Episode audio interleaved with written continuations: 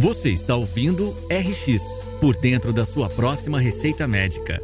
Um podcast da Universo Visual em parceria com o médico oftalmologista e design médico Paulo Schor.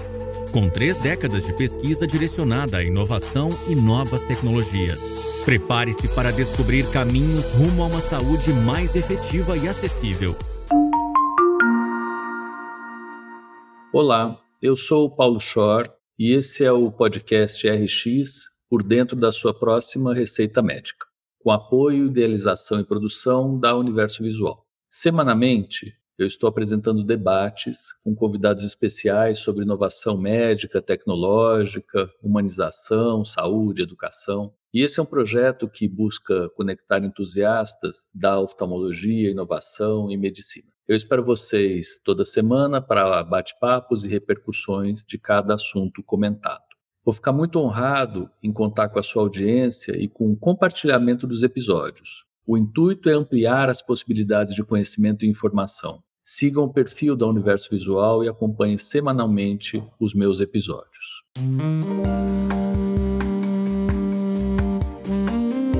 Hoje eu vou conversar com um grande amigo meu de outras épocas e atuais épocas, o Olaf Kraus de Camargo. Olaf se formou em Ribeirão Preto junto comigo há muitas décadas atrás, não vamos revelar nossas idades, e ele começou a carreira dele na Faculdade de Medicina da Bahia, depois ele vai contar um pouquinho disso pra gente. E o Olaf tem origem alemã, então é um alemão que veio da Bahia, essa era, a ideia na época, era o, o alemão baiano que veio para Ribeirão Preto, e nós acabamos fazendo o discurso de formatura da nossa turma juntos, que foi um prazer enorme. E no discurso a gente já falava de uma coisa que eu vou querer explorar bastante com o Olaf, que era o aspecto da sociedade como um determinante do comportamento das pessoas. Eu tenho a impressão de que eu fui por esse caminho, muito, o Olaf só foi por esse caminho, e ele hoje é professor associado da McMaster, que é uma universidade muito prestigiosa no Canadá, que fica em Ontário. Mas antes disso, ele fez um treinamento na Alemanha, e ele na Alemanha coloca o desenvolvimento socioambiental pediátrico e neurologia infantil como um foco. Ele foi professor de medicina social em Nordhausen, pois você vai me corrigindo as pronúncias. Teve uma passagem importante como diretor médico e CEO em Persenhaken. Aqui é um centro de pediatria social, ele ainda se mantém como o diretor médico e CEO desse centro de pediatria. E teve uma passagem que eu gostaria muito depois de conversar com você na Organização Mundial de Saúde, onde você foi parte de um grupo, secretário de um grupo que tratava das funcionalidades e reabilitação, imagino que de crianças. Olaf, é um prazer enorme ter você aqui. Eu acho que a gente tem bastante a conversar, principalmente numa época onde está existindo uma contraposição entre cuidar de um e cuidar de todos. Então, eu queria muito entrar nisso com você e a gente tentar explorar um pouco dessa não dicotomia, mas sim necessidade das duas coisas juntos. Muito obrigado por essa introdução, Paulo. É um prazer enorme você achar um tempinho para a gente bater papo. É, a última vez que a gente conversou foi numa churrascaria deliciosa, super chique em São Paulo. Falta essa cervejinha, o vinho, a carne para a gente conversar bem mesmo, mas a gente vai fazendo o que dá para fazer nessas circunstâncias, né? Bom, a parte social que você mencionou, eu entrei, na verdade, completamente por acaso. Depois que eu terminei minha residência em pediatria no Brasil, como você disse, eu estudei origem alemã, eu queria manter uma opção aberta para mim para poder trabalhar na Alemanha também. E pelas regulamentações do CRM, equivalente lá, eu tinha que achar algum emprego ou alguém que me supervisionasse, pelo menos por um ano, para trabalhar lá então eu estava bastante aberto, falava, ah, qualquer coisa pediátrica vai ser interessante, todas as áreas, eu não tinha nenhuma área definida que eu ia fazer, gostava muito de medicina em neonatologia, cuidados intensivos, neonatologia, tudo isso, mas não, não tinha nada fixo. E aí surgiu um emprego num centro social pediátrico que é uma coisa comum ter na Alemanha, tem acho que uns 200 agora na Alemanha. É, cada cidade de médio para grande porte tem um ou mais desses centros e eu não tinha nenhuma ideia o que, que era isso, o que, que eu ia fazer lá. Eu fui contratado para trabalhar nesse centro, mas também de continuar fazendo serviços, plantões na pediatria geral do hospital local também. E aí tive dois, duas observações. A primeira foi que a parte de cuidados agudos me deixava bastante perplexo, porque as crianças que eu via internadas em Ribeirão, a gente ia ver na unidade de emergência e mandar para casa. Eu falava, por que essas crianças estão aqui? Uma cama com soro e tudo, isso dá para fazer oral. E... Então, isso era não me satisfazia muito. Por outro lado, a parte de pediatria social, que eu vou entrar um pouquinho, é, aqui na América do Norte se fala Developmental Pediatrics, ou pediatria do desenvolvimento. A pediatria social, então, via crianças que tinham retardos no seu desenvolvimento, na fala, motricidade, comportamento e assim por diante. Que é uma área que não tinha treino nenhum dentro da minha residência no Brasil. Era completamente novo. Tinham pais bastante desesperados, porque sempre essa dificuldade de desenvolvimento ia levar dificuldades na escola, e o sistema escolar na Alemanha é bastante seletivo. Então você na quarta série você decide que educação você vai receber. Então depois da quarta série, dependendo da sua nota, da sua média, então você tem 10 anos de idade, dependendo da sua média vai determinar se você vai para um ginásio, para uma escola normal ou por uma escola mais simples. Com isso já está determinado se a carreira vai ser acadêmica ou vai ser é, mais de, de mão de obra qualificada ou de mão de obra muito simples. Então, os pais, compreensivelmente, estão bastante preocupados quando eles veem que a criança não está conseguindo acompanhar já no começo. Então, realmente, fazia bastante sentido para mim aprender e poder ajudar essas famílias. Com isso, digamos assim, a pediatria social acho que tem basicamente a história original é da Alemanha. É, foi um, um, uns pediatras alemães antes da Segunda Guerra que criaram, na verdade antes do no final do século XIX já criaram isso. E foi a observação que crianças que crescem em condições mais pobres, com mais dificuldades, geralmente também têm dificuldades no seu desenvolvimento. Então isso já era notado naquela época. Um dos fundadores da, da pediatria social alemã, dizia que todo pediatra que leva seu trabalho a sério, antes de tudo tem que ser um médico social. Quer dizer, essa é a, a parte fundamental. Essa visão social e como o, o, social interfere com o desenvolvimento, aí passou a fazer parte de vários interesses meus ali por diante. Vou pular agora para OMS. A OMS, o grupo que eu fazia parte, é um, um grupo que é chamado de Functioning Disability Reference Group. Então, é um grupo que se dedica a descrever a funcionalidade humana. A funcionalidade humana é definida ou é descrita por um instrumento que em português chama CIF, a Classificação Internacional da Funcionalidade, e esse instrumento foi desenvolvido exatamente com o propósito de melhor descrever os aspectos além do biológico que compõem a saúde de uma pessoa. E esses aspectos, então, são a, o corpo, as estruturas do corpo, as funções do corpo, mas também aspectos como o que, que você faz como pessoa. Então, eu posso, se você é oftalmologista, eu posso falar a estrutura do olho, a função do olho é, é enxergar. Agora, o que, que você faz além de enxergar? Você lê. Leitura é uma atividade você participa numa sociedade através dessas atividades. Então, você, por exemplo, lê o jornal e desenvolve ideias sobre a política, a situação do país e assim por diante. E tudo isso é determinado, e aí entra de novo a parte social, pelo contexto em que você vive. Então, você pode ter um bom olho, uma boa visão, você pode ter habilidade de ler, mas você pode talvez não ter acesso ao jornal ou à internet ou a, a banda larga hoje em dia. E com isso, o ambiente que é em sua volta limita a sua participação. E tudo isso faz parte de saúde. Então, se você, mesmo que você tenha um corpo funcionando, a sua funcionalidade de como você está enquadrado na sociedade pode estar limitada por outros fatores.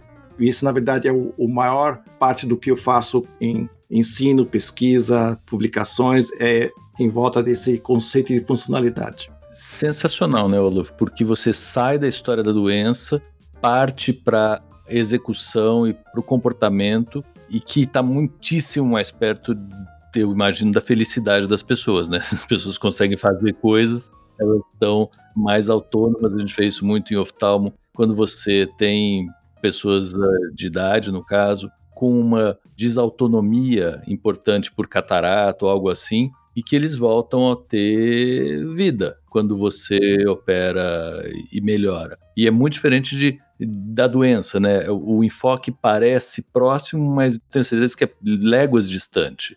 E essa determinante social que a gente aprende na escola como parte da definição de saúde, quando você coloca desse jeito, que foi uma aula que você deu em três minutos, fica absolutamente claro que não dá para a gente ter os remédios, ter as terapêuticas, a saída e não ter condição disso acontecer. Hoje eu estava falando com uma turma que queria começar a colocar testes genéticos para depois fazer uma terapia gênica para retinose pigmentar, alteração grave, incurável da retina de pessoas jovens. E eles me perguntavam qual era a limitação disso no Brasil, né?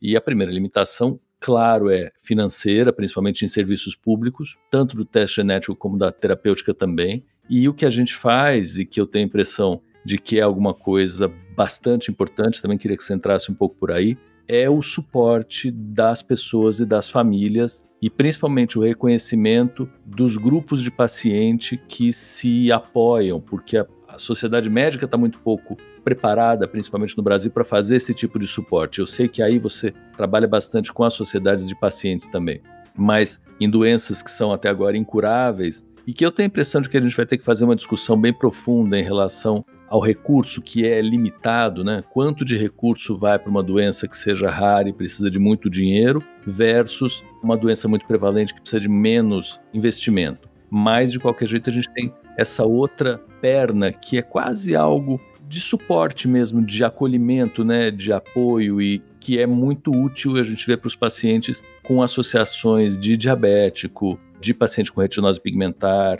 E eu sei que no Canadá especificamente, porque a minha filha Marina, a gente comentou, trabalhou nessa organização no Child Bright, você tem a preocupação e a execução, não só se fica preocupado, mas se executa pesquisas clínicas onde os pacientes estão envolvidos. Não quer comentar um pouquinho disso? Como é que essa organização social ela é incorporada no tratamento dos pacientes? Tanto no tratamento como na pesquisa, né? Eu acho que você está referindo mais à, à, pesquisa agora, falando, mencionando o Child Bride. Então, isso é uma coisa que foi muito inovadora para mim. Eu estou aqui no Canadá agora, acho que 13 anos, e pesquisa até então, na, o que eu fazia na Alemanha, claro que envolvia pais, tinha que dar consentimento para participar tudo mais, mas aqui, se a gente tem uma ideia do que quer pesquisar, do começo da ideia, e eu, ouvi agora há pouco, preparando para o papo com você, ouvi o, o, podcast com a Marina, a Mariana, e com o Tavinho, nosso colega, né? E, e vocês estavam falando de, principalmente a Mariana falando que você tem que co-criar e co-desenhar para inovação.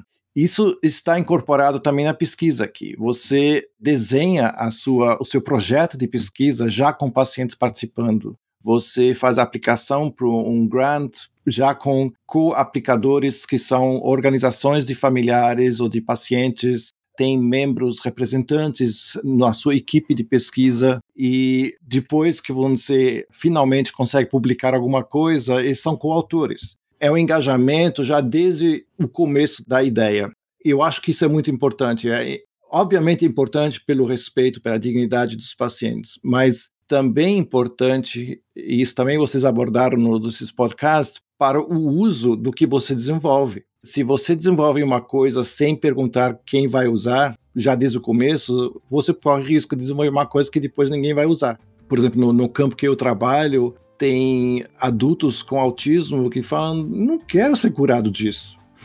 Eu, eu, sou diferente, funciono diferente. Tem gente que tem problema com o meu comportamento. Eu não sou fácil, eu sei disso, mas eu não quero cura. Então é, um, é uma outra coisa se você já engaja as pessoas desde o começo para a inovação.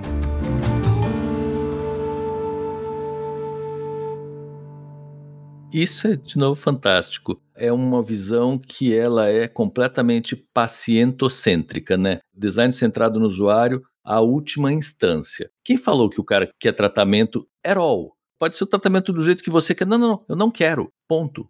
É, é muito interessante. Ah, eu chamei esse podcast de, de Por Dentro da Sua Próxima Receita Médica. E a receita médica pode ser não quero, né? Exato. Em relação a, a paciente fazer parte do desenho de pesquisa, a primeira crítica que a gente ouve, que para mim não faz sentido, mas eu queria ouvir tua justificativa, que eu tenho certeza que é parecida com a minha, é que, ah, mas o que, que o paciente sabe da droga que eu estou desenvolvendo e que eu vou dar para ele, né? O paciente não tem que hum, palpitar, o paciente tem que tomar. Eu que sei desenvolver, eu que sei as etapas do clinical trial, eu que sei essas coisas. Comenta um pouco disso, de, dessa educação. O teu último paper eh, eu entendi que é sobre cultura e engajamento, né? E eu acho que tem muito disso, de por que, que a gente não vai educar os pacientes em relação a isso, né? Não é que nós médicos nascemos com o dom do entendimento e as outras pessoas todas do mundo são completamente ignorantes. Dá para conversar sobre isso, né? Como que é essa resposta a essa crítica rasa, no meu entender, Olaf? Bom, é, eu escuto essa mesma crítica também. Escuto mais no Brasil do que aqui, mas é conhecida. E eu acho que ela indica a necessidade de uma reforma no currículo mesmo nós temos que criar médicos de uma maneira diferente do que nós fomos criados. Nós aprendemos, acho que, uma visão um pouco diferente, provavelmente por trabalhar em diferentes lugares, ver diferentes perspectivas e começar a questionar o, como a gente foi treinado. Eu lembro de épocas que eu provavelmente não era muito paciente cêntrico, ou pai cêntrico, ou mãe cêntrica dizendo tem que fazer isso, tem que ser desse jeito, e eu sei, eu vi não sei quantos pacientes com isso, eu sei que vai acontecer e, e tem que ser assim.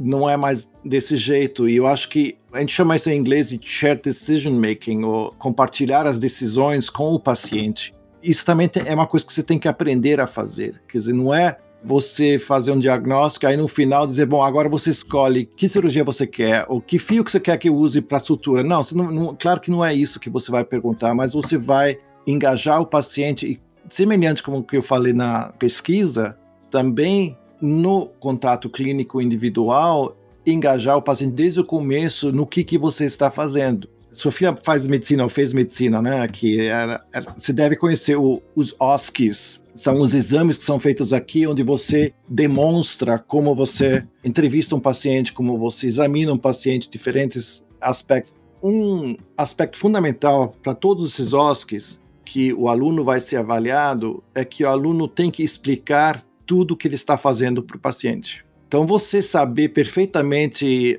elicitar os reflexos, fazer um fundo de olho, auscultar, fazer tudo isso perfeito sem explicar o que e por que, que você está fazendo isso, você não vai ter uma boa nota, certo? Então isso já é um aspecto que, se você acompanha o paciente, leva ele contigo desde o começo, fala, isso, e isso equivale também a dizer, olha, tô boiando agora, eu não sei, nunca vi isso, vou ter que ler, vou ter que ligar para um colega, vou ter que mandar um e-mail, sei lá o que.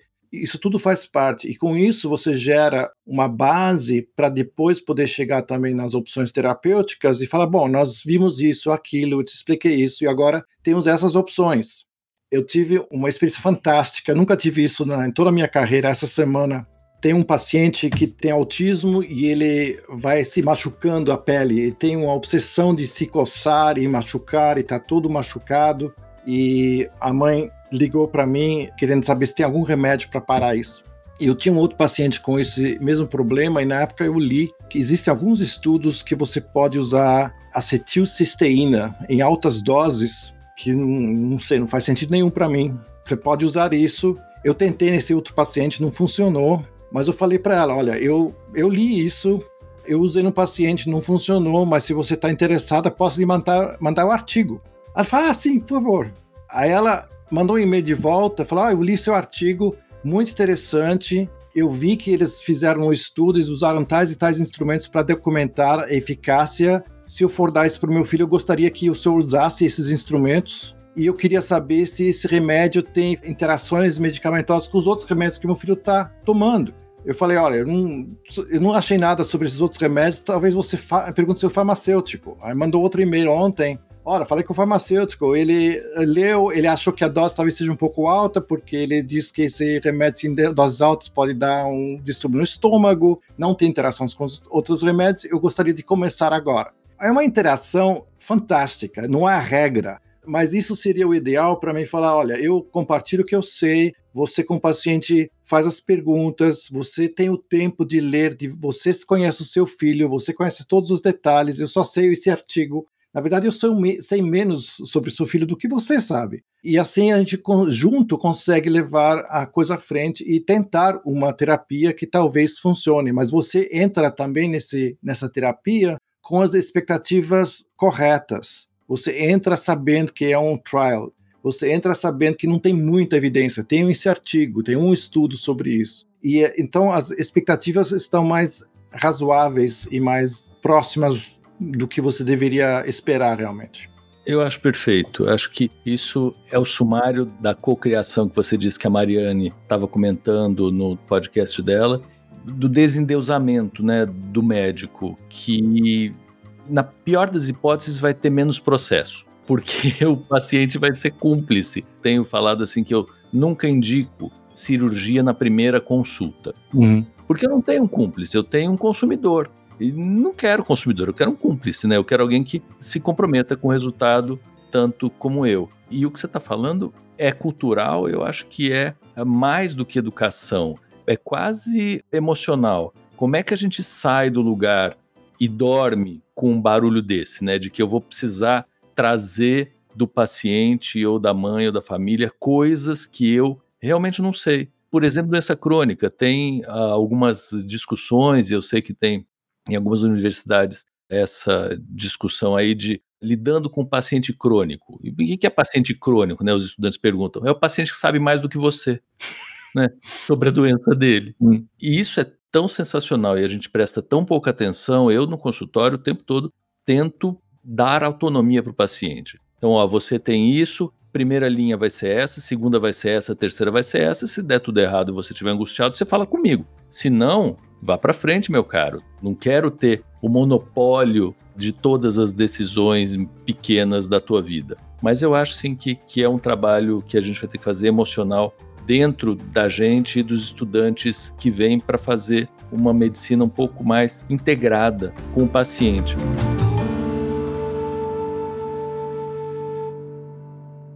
Olaf, em relação à particularidade da pediatria, e que quem está fora da pediatria, eu estou, por exemplo, tem essa dificuldade grande de entender como é que funciona o paciente pediátrico nesse engajamento, paciente barra mãe. Quando que você consegue botar o paciente na jogada? Família, eu imagino que você coloca bastante. Hoje atendi um paciente que tinha lá hipermetropia alta e não usava óculos, resolvi dar um óculos para ele e eu explicava para ele um pedaço, para a mãe um pedaço, para ele um pedaço, para a mãe um pedaço. O paciente tinha sete anos de idade. E eu acho que ele entendeu. Eu tendo a não imbecilizar as pessoas. Eu acho que o que você está falando é muito isso. É, ó, as pessoas têm a capacidade de entender. Se você explicar, ela vai entender. E se ela entender, ela vai te ajudar. E em criança, como é que funciona isso de um jeito um pouco mais prático? Como é que você faz?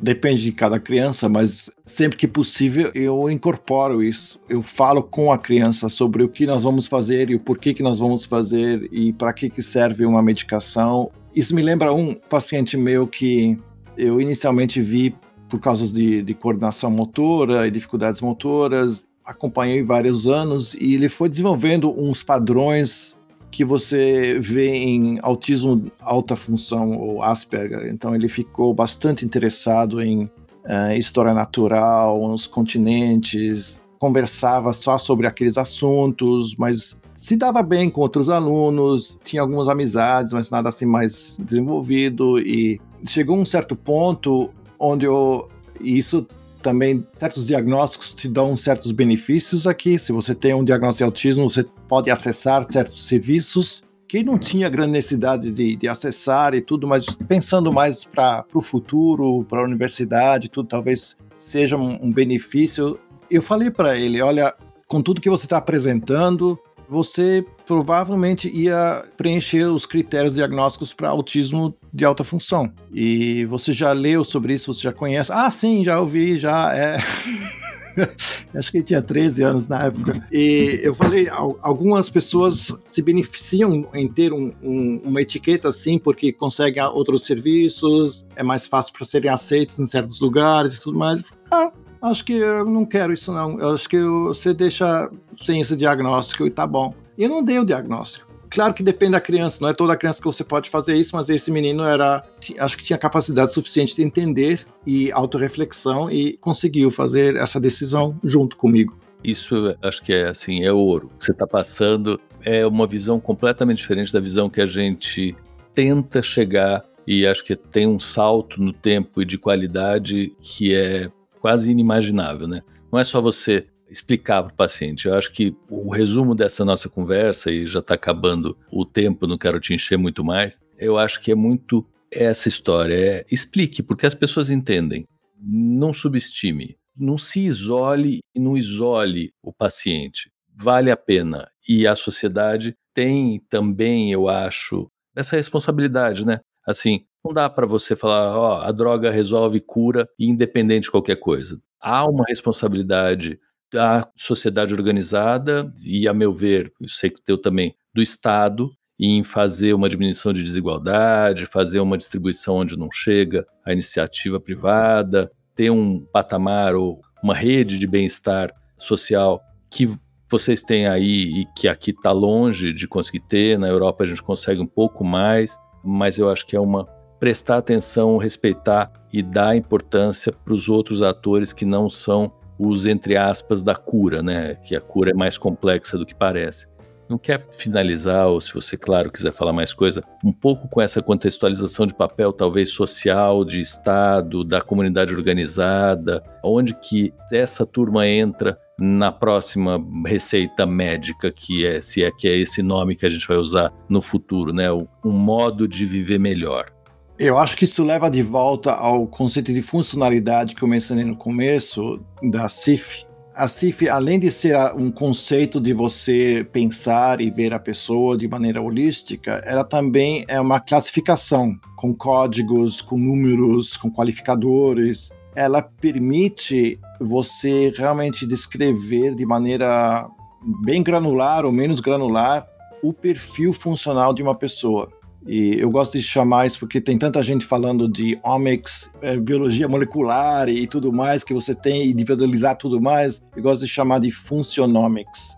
Cada pessoa tem o seu perfil de funcionalidade, que é composto das características orgânicas dela, é composto das coisas que ela adora fazer e gosta de fazer, ou é bom em fazer, e, e as coisas que ela tem dificuldades em fazer e o contexto em que ela vive, que pode ser facilitador ou pode ser uma barreira para a participação dessa pessoa. Então, tudo isso faz o perfil. A visão que eu tenho em integrar a responsabilidade social em saúde é você realmente desenvolver um sistema no futuro que capte as diferentes funcionalidades de uma população e identifica as necessidades onde precisa intervir para melhorar a participação de cada um pensa, por exemplo, uma, uma cidade tem um certo orçamento e vai resolver, ok, nós estamos com muitos buracos, muitas ruas esburacadas ou calçadas esburacadas, onde é que vamos agora melhorar a cidade?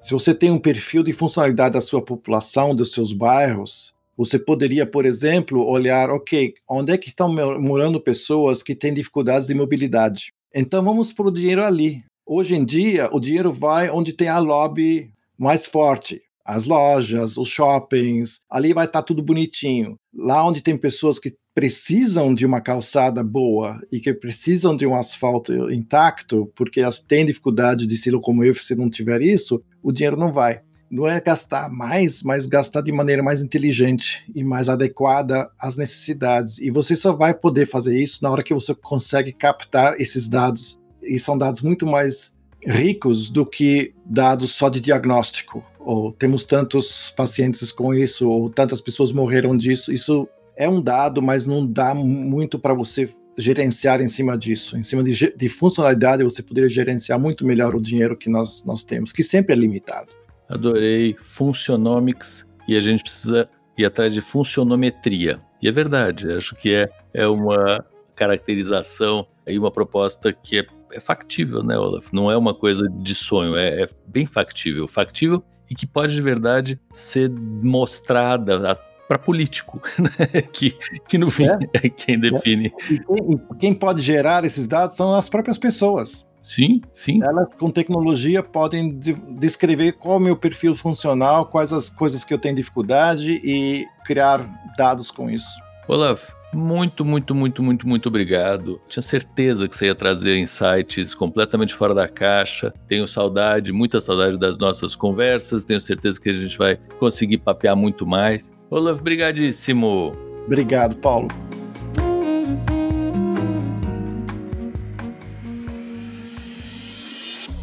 Você acabou de ouvir RX por dentro da sua próxima receita médica com Paulo Schor. Aproveite para se inscrever em nosso canal e acompanhar semanalmente as histórias e repercussões que serão apresentadas por aqui. Siga também as nossas redes sociais, arroba Revista Universo Visual e arroba Paulo Schor. Até a próxima!